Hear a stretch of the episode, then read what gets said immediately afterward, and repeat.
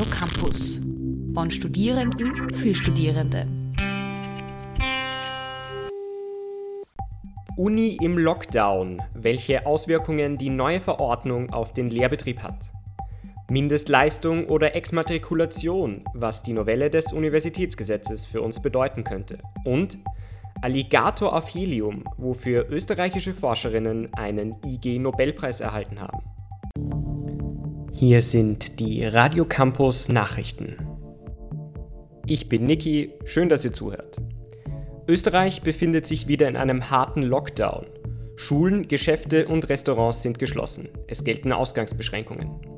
Doch was bedeutet die neue Covid-19-Maßnahmenverordnung für die Universitäten? Die Unis bleiben wie bisher vom direkten Wirkungsbereich der Verordnung ausgenommen. Das heißt, sie können autonom über Maßnahmen entscheiden. Dementsprechend unterschiedlich sieht auch das Vorgehen an den Wiener Hochschulen aus. An der Universität Wien finden noch Lehrveranstaltungen und Prüfungen vor Ort statt, allerdings nur in den Fällen, wo dies fachlich zwingend notwendig ist. Die Bibliotheken sind nur für den Entlehnbetrieb geöffnet. Die Technische Universität hat alle Präsenzprüfungen bis zum 31. Jänner ausgesetzt. Bestimmte Lernräume der TU bleiben allerdings weiterhin offen. Die Wirtschaftsuniversität befindet sich vollständig im Distance-Modus. Hier wurden nun sogar die Gebäude am WU-Campus für externe Personen gesperrt. Wer nicht genug leistet, muss gehen. So könnte man die Pläne der Regierung zur Novellierung des Universitätsgesetzes UG betiteln. Die Details waren vor wenigen Wochen an die Medien gelangt und stießen auf große Kritik. Die wichtigsten Punkte im Überblick. Studierende sollen eine Mindestleistung von 16 ECTS-Credits pro Studienjahr erbringen müssen. Schaffen sie das nicht, so verlieren sie ihre Zulassung zum Studium. Die Regelung gilt bis zum Erreichen von 100 Credits. Sie gilt zudem nicht pro Student oder Studentin, sondern pro Studiengang. Das bedeutet, Studierende, die mehrere Studien inskribiert haben, müssen diese 16 Credits pro Studium und Studienjahr nachweisen. Im Gegenzug soll eine Beurlaubung vom Studium ohne Grund für bis zu zwei Semester möglich sein. Wer beurlaubt ist, muss die Leistung nicht erbringen, kann allerdings in dieser Zeit auch keine Prüfungen ablegen oder Lehrveranstaltungen besuchen. Weitere Punkte der Novelle sind der Entfall der Nachfrist zur Zahlung des ÖH- und Studienbeitrags sowie die Abschaffung der Stay-Up-Cooling-Off-Phase. Die UG-Novelle stößt auf harte Kritik. Eine Petition gegen die verpflichtende Mindestleistung hat mittlerweile über 18.000 Unterschriften gesammelt.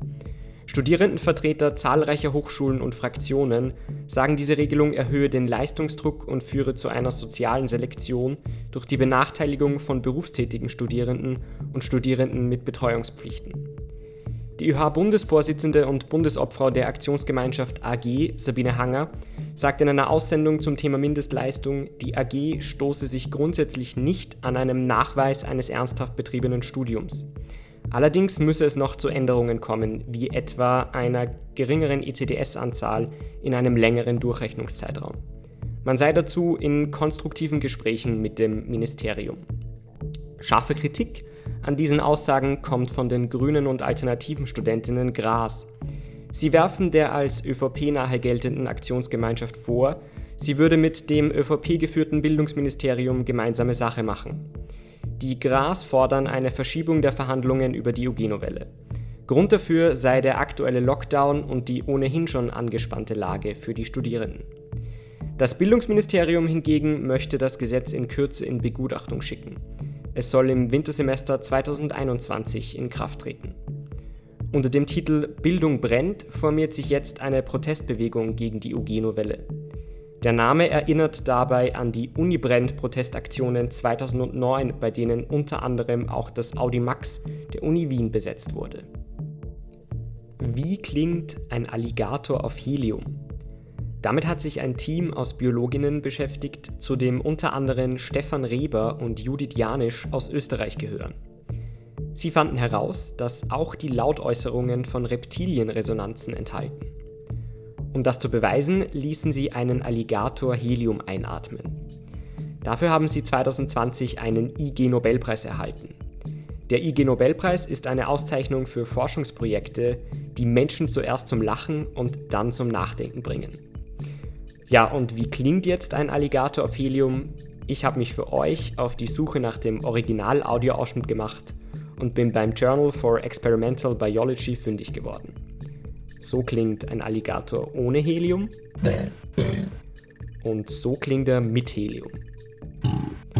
Nochmal im direkten Vergleich. Ein Hoch auf die Wissenschaft. Das waren die Radio Campus Nachrichten mit Niki.